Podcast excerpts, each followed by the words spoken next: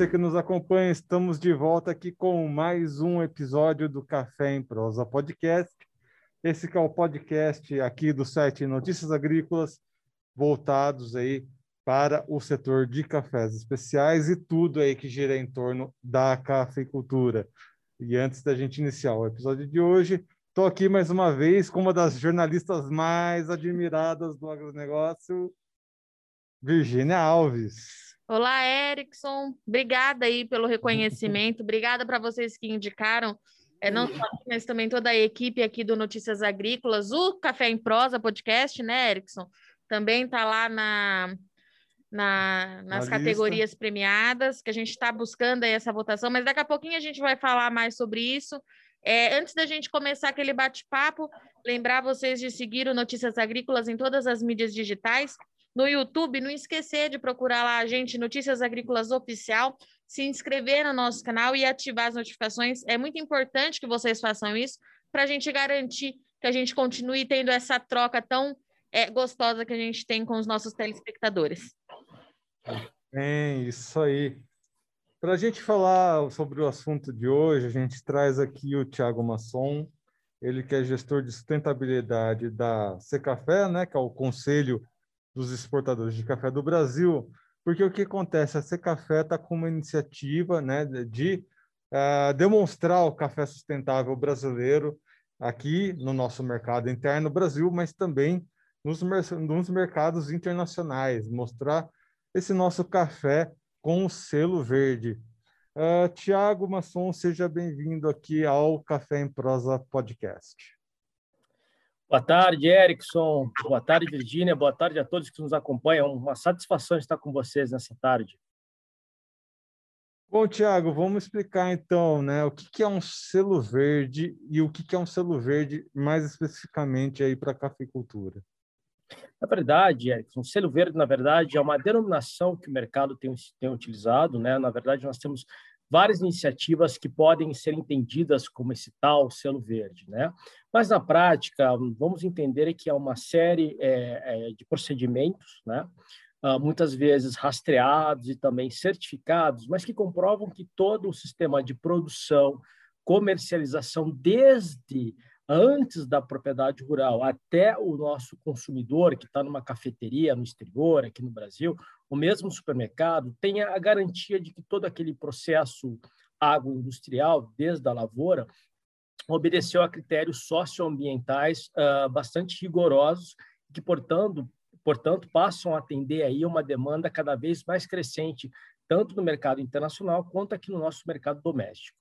E no mercado internacional, só para a gente entender, a gente sabe né, que uh, as exigências internacionais elas estão ficando cada vez mais rigorosas com relação ao agronegócio brasileiro, né? E como que isso está se refletindo uh, na cafeicultura, já que essa iniciativa envolve aí esse setor tão específico? Muito bem, é, essa é uma ótima pergunta. O que a gente vem uh, prospectando e observando no mercado internacional já de algum tempo, portanto, antes da pandemia, é um aumento, um do interesse de consumidores por produtos que sejam sustentáveis, do ponto de vista social, ambiental e econômico. Essa era uma tendência que já vinha em ascensão antes da pandemia, mas o que as pesquisas de mercado, mundo afora, vêm nos dizendo com uma certa com números bastante interessantes sobre esse tema, é que essa tendência que já acontecia antes da pandemia deve se acelerar, Erickson, no pós-pandemia. Nós já temos várias pesquisas uh, recentes né, no mercado internacional que demonstram essa preocupação cada vez mais crescente. É, é interessante ressaltar também que tem uma relação direta também com a geração, né? As gerações mais novas, as gerações Y e Z, cada vez mais preocupadas com o impacto ambiental do processo produtivo, não só na agropecuária, mas também em outros segmentos econômicos. Ah, e quando a gente observa, é, a pandemia deve servir como uma aceleradora dessa tendência, pelo menos é o que as pesquisas vêm nos dizendo. E isso, na verdade, claro que traz oportunidades e desafios, mas para a agropecuária brasileira, especificamente para a cafeicultura brasileira, eu entendo que seja, obviamente, um, um mar de oportunidades, uma vez que diversos critérios socioambientais, falando agora especificamente do nosso querido café, vêm sendo adotados por produtores rurais, o comprometimento do segmento agroindustrial, também do segmento, e principalmente do segmento exportador brasileiro, que faz essa ponte entre a lavoura aqui no Brasil e o consumidor final do outro lado do Atlântico, em outros países, né? Uh, e que, obviamente, nesse momento uh, poderão surfar essa onda de oportunidades. Nós temos inúmeras iniciativas né, que demonstram essa preocupação do segmento como um todo com essas questões. Portanto, é um momento que eu entendo bastante oportuno para que nós possamos identificar novas oportunidades de mercado. Nós temos iniciativas aí, por exemplo, de, do, do, café sendo utilizados em sistemas agroflorestais, nós temos boas práticas no campo, nós temos inúmeras iniciativas de diversas associações, ah, o Secafé, por exemplo, tem inúmeras iniciativas associados a questões de treinamento, capacitação, tanto na questão ambiental quanto na questão social, que agora, obviamente, começam a ter uma consonância ainda mais forte com essa tendência do lado da demanda, que também é crescente. É, e, Tiago, o que eu queria entender é o seguinte: para a gente atender essa demanda do consumidor final, é, a gente sabe que isso é uma tendência, mas a gente sabe que isso também traz bastante desafios para o setor. É, a gente já consegue pontuar e quais são as dificuldades que a gente pode ter daqui para frente? O que, que precisa ser feito? Qual é a avaliação do Ser Café quanto a isso? É, boa pergunta, Virgínia. Primeira coisa, obviamente, a gente tem que estar muito atento com essas, com essas tendências de mercado, né? E, obviamente, segmentá-las por público consumidor, por país, né? Portanto, essa tendência ela pode ter uma penetração maior ou menor a depender do mercado. Portanto, a, o primeiro desafio é estar com o radar absolutamente atento para essas modificações no pós-pandemia. Né? A gente não sabe exatamente para onde o mercado está se dirigindo, são tendências, mas esse é um grande desafio da gente entender essa economia internacional que está em transição nesse momento e estar atento para rápidas adaptações se necessárias. Obviamente, isso, além de tempo, também pode impactar em custos. Né? A primeira grande questão, Virginia, é, uh, eu gosto sempre de utilizar um exemplo do próprio Secafé. É começar com, todo, com toda a questão, a, a, é, é, a licença do pleonasmo, mas começar do começo. O começo, obviamente, é ter dados científicos, argumentos que comprovem onde estamos e para onde estamos indo. Para ser mais específico, na semana passada, Uh, por exemplo, o nosso conselho aprovou um estudo que será feito com uma, uma metodologia internacional Nações Unidas para mudanças climáticas, que vai mensurar, esse é um estudo com parceria com o meio acadêmico, com a sociedade civil, que vai mensurar o balanço de carbono, ou seja, as emissões e as remoções ou sequestro de carbono, como é falado no meio científico, nas produções de café é, no meio rural. Né, nas regiões, as três principais regiões produtoras de Minas Gerais. Essa é a fase 1 do projeto, Zona da Mata, ou Matas de Minas, Sul de Minas e Cerrado Mineiro. Portanto, nós precisamos ter argumentos científicos para, a partir desses argumentos, uh, começarmos a desenhar ações de promoção uh, comercial da, do café brasileiro lá fora. Então, portanto, esse é o grande desafio.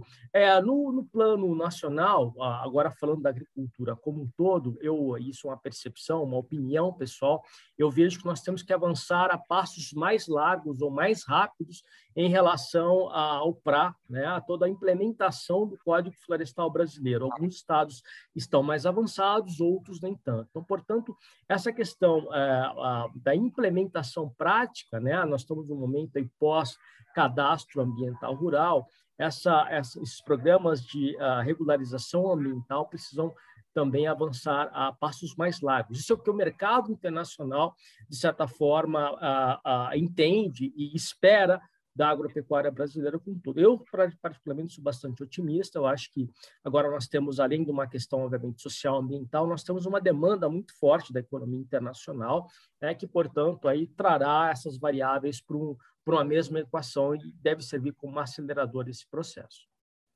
Realmente, essa, essa, essa questão da equação, né, de como chegar num denominador comum, esse grande desafio que a gente tem pela frente, o que eu vejo no café são dois pontos principais. Um é essa questão da, da regulamentação, né, da preservação ambiental. Isso no Brasil já está relativamente bem avançado. O que vem por aí é mais uma normatização do que já vem sendo feito, né? para a gente separar aquela antiga frase, né, o joio do trigo, uh, principalmente em questão internacional. Mas no, na questão do café, o que me chama atenção, né, uh, quando a gente fala em sequestro de carbono, é que na questão das commodities há, uma, há algumas uh, ainda pessoas que acabam batendo a cabeça com relação a isso. Por quê? Porque uh, na questão de grãos, soja, milho, a gente tem uh, safras sazonais. Já a safra de café, ela é uma safra mais perene, ela dura mais tempo. Ou seja, a questão do sequestro de carbono, ela é uma, ela é uma solução um pouco mais simples de ser quantificada, mas ao mesmo tempo ela demora mais tempo ali uh, na lavoura uh, para ter essa renovação uh, do sequestro de carbono e tudo mais. Quais ações que vocês, qual que é os primeiros passos nessa ciência empírica que vocês pretendem dar aí para ter essas quantificações com relação à cafeicultura? É, obrigado pela pergunta. Primeiro, é que o café, na verdade, ele está muito avançado em relação a isso, né? porque nós temos aí todo um sistema agroindustrial como um todo, já de muitos anos em termos de adoção de boas práticas na cafeicultura brasileira, em termos sociais e ambientais. É, nós temos, por exemplo, as áreas cafeeiras no Brasil hoje possuem uma média acima, por exemplo, da média nacional em termos de matas nativas preservadas dentro das propriedades rurais. Não estou falando apenas de áreas de proteção permanente, de reservas legais, mas também de áreas é, nativas fora dessas regulamentações legais. Então, esse é um primeiro ponto importante que coloca a cafeicultura à frente, na vanguarda, nessa questão em relação à competição internacional por cafés uh, com esse tipo de qualidade. Segundo ponto também, que, jo que joga extremamente uh, a favor, joga no nosso campinho aqui da cafeicultura, que foi o que você bem mencionou, né? questões características da própria planta. Nós estamos falando de uma produção é, perene, né? É, de ciclo longo e que, portanto, já tem toda uma questão agronômica envolvida com o uso da terra nas propriedades rurais. Né? Ah, aí a primeira questão, Erickson, é a gente trazer a academia, né, trazer a ciência, esse que é o comprometimento do, do Secafé de mostrar realmente a importância, já há estudos que demonstram isso, mas a ideia é expandir essa metodologia com, com ferramentas bastante robustas de estatísticas e também agronômicas e das ciências é, é, de, ambientais em questão ao, ao sequestro de carbono, para quantificar exatamente quanto que um pé de café, uma lavoura de café, uh, consegue não apenas, obviamente, não apenas emitir, mas principalmente sequestrar carbono e não apenas na sua na sua biomassa aérea, né? Na árvore quando a gente olha mesmo, mas principalmente no solo. Né? Então, nós temos inúmeras iniciativas, e quando a gente olha a cafeicultura como uma, a, como uma, como uma produção, como uma cultura perene, e já avançando rapidamente no interior do Brasil, com sistemas agro, agroflorestais, a potencialidade aumenta muito, principalmente no lado do sumidouro de carbono, ou seja, da remoção do carbono ou do sequestro de carbono. Isso já, já existem estudos que demonstram isso. A nossa intenção é dar uma robustez metodológica e ter uma metodologia, uma ciência extremamente robusta para que a gente possa fazer uma inferência ou uma quantificação da importância da lavoura de café, quando, obviamente, associada a boas práticas ah, agroflorestais, boas práticas agronômicas, ah, no sequestro de carbono. Então, na verdade, nosso primeiro passo é trazer ao consumidor, trazer o sistema agroindustrial aqui e lá fora, a voz da ciência. Quem vai trazer esses números da importância dessas lavouras não será o Secafé, não será uh, o segmento como um todo, e sim será a ciência, com base numa metodologia aprovada e a mais utilizada, que é o protocolo GHG, que é, além de ser mais utilizada por governos, por estados mundo afora, pelos estados que participam das COPs, né, uh, uh, das Nações Unidas, mas também por empresas multinacionais lá fora. Então, portanto, esse é o primeiro passo que a gente vai dar, será a voz da ciência. É, Tiago, a gente sabe que há pouco tempo o Secafé aprovou esse novo planejamento estratégico é, que visa justamente a expandir esse mercado do Brasil, é, aumentar a nossa visibilidade, enfim.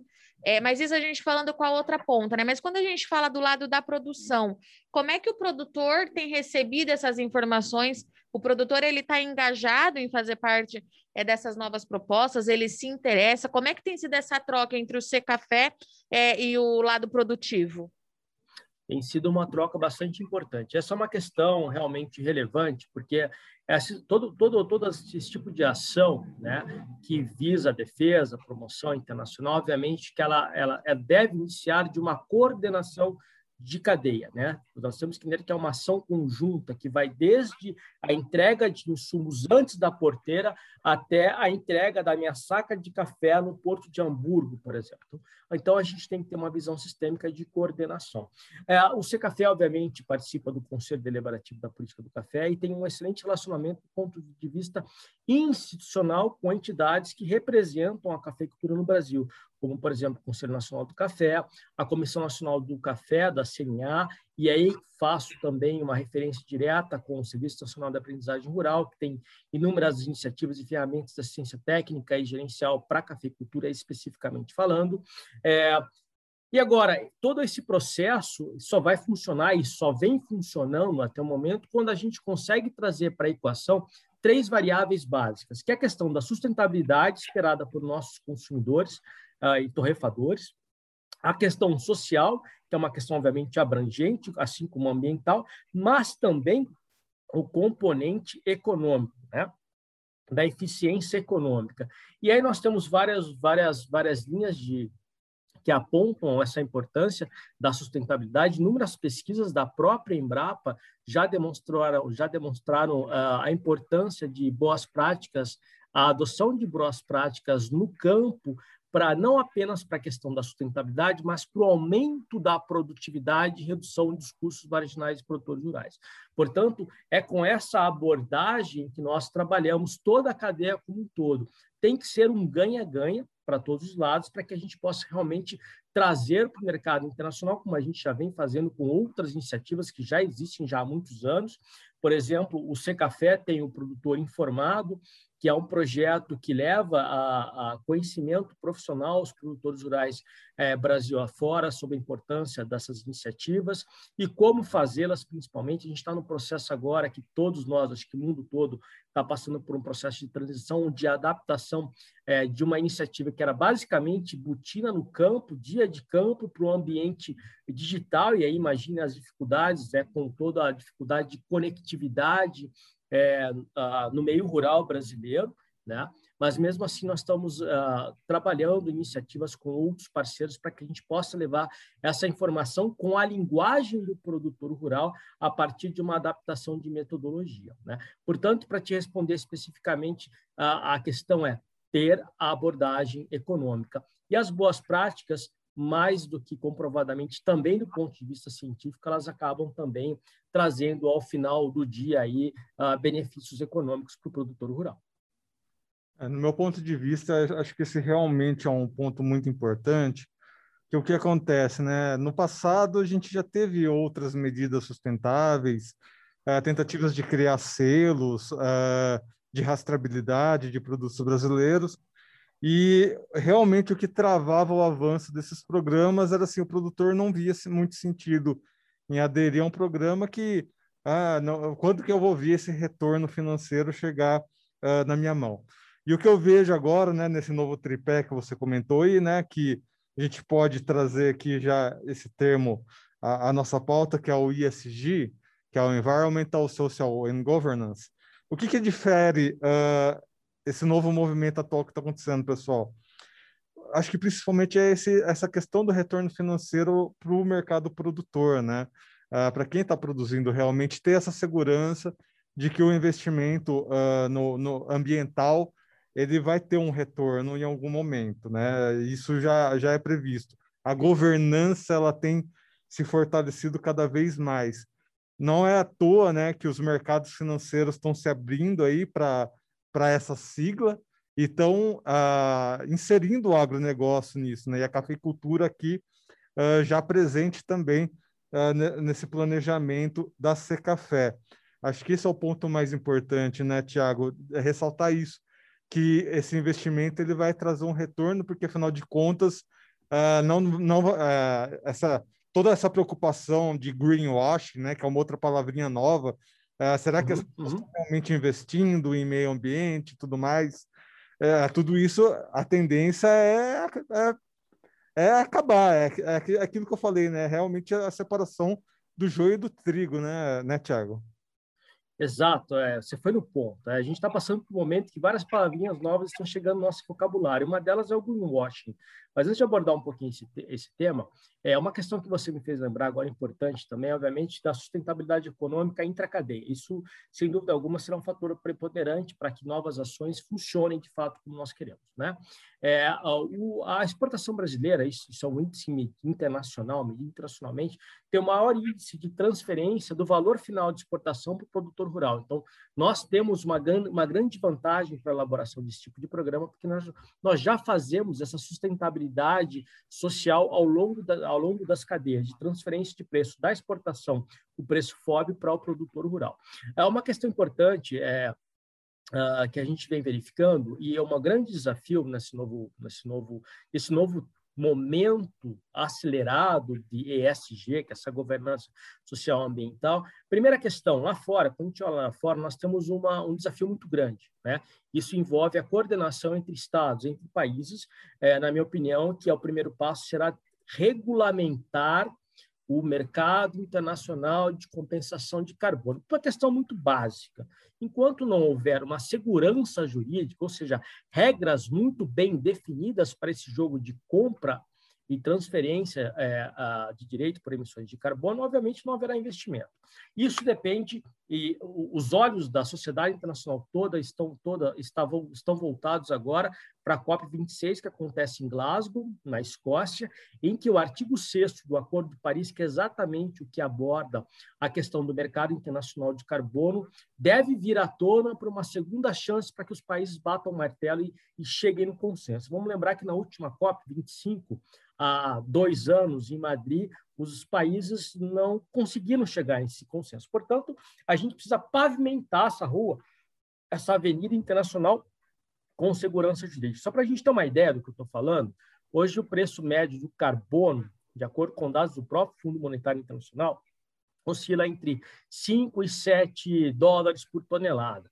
Segundo o próprio fundo, né, é, é, a, deveria se ter aí, inclusive uma, foi uma proposta do Fundo Monetário Internacional, a última cúpula da Terra, que o, que o presidente Joe Biden uh, uh, chamou há dois meses, em que houve a participação brasileira, esse, esse valor mínimo deveria ser de 60 e 70 dólares. Portanto, existe um gap muito grande para que a gente consiga chegar nesse patamar. Então, essa, na verdade, é o que se espera, isso é o que se espera do ponto de vista de coordenação intragovernamental né, que a gente consiga ter essa regulamentação. Existem algumas iniciativas específicas, alguma coisa na Europa, na Califórnia também funcionando, mas a gente precisa dar escala global para esse mercado. E aí, a partir do momento que a gente der uma escala global para esse mercado, obviamente, todas essas iniciativas, a, a mata, na, o que a gente tem que entender é que a mata preservada, a mata nativa dentro da propriedade rural, ela tem custo, ela vale, né? E alguém precisa receber por isso, o produtor precisa receber por isso, porque, na verdade, é um serviço ambiental.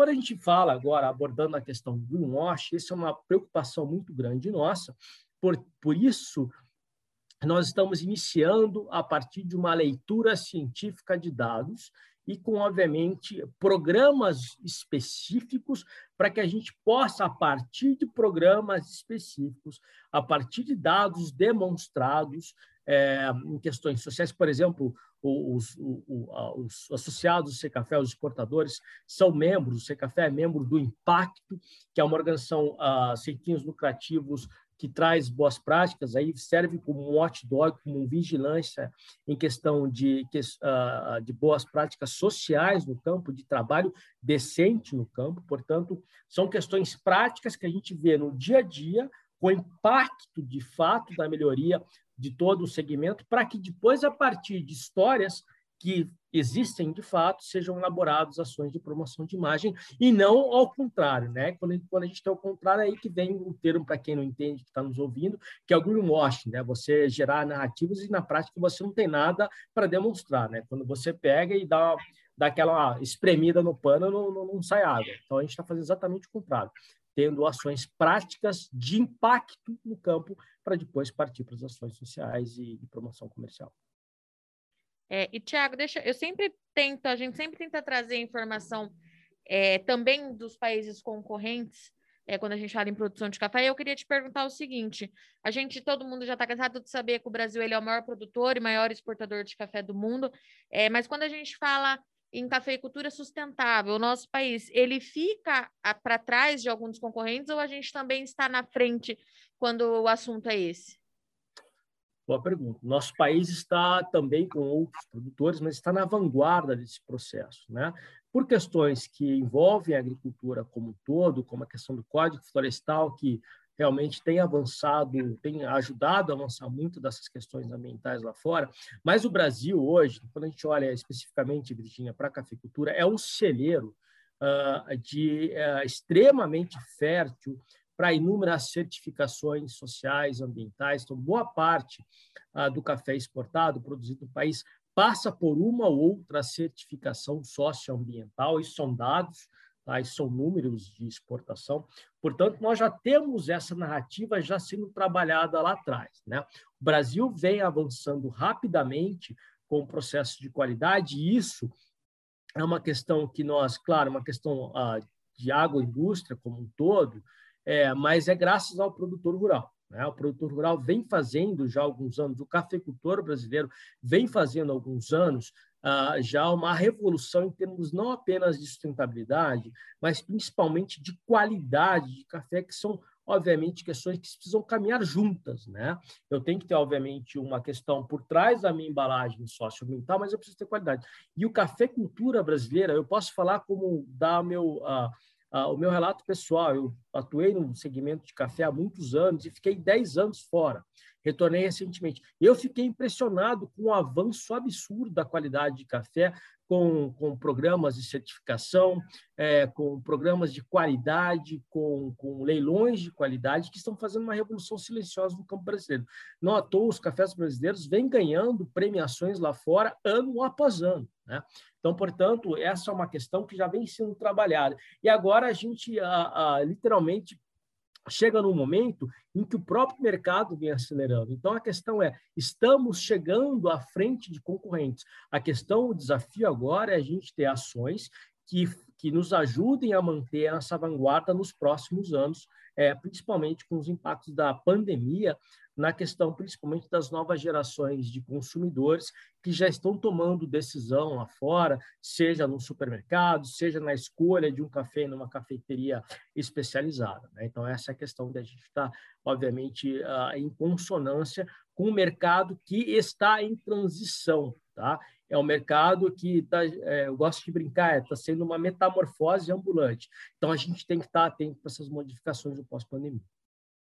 Chegando aqui aos nossos finalmente, né, desse episódio, a gente aqui no site a gente tem percebido também que a cafeicultura ela é muito responsável exatamente por essa vanguarda, por essa levantada na régua da agricultura e no geral, tá, pessoal?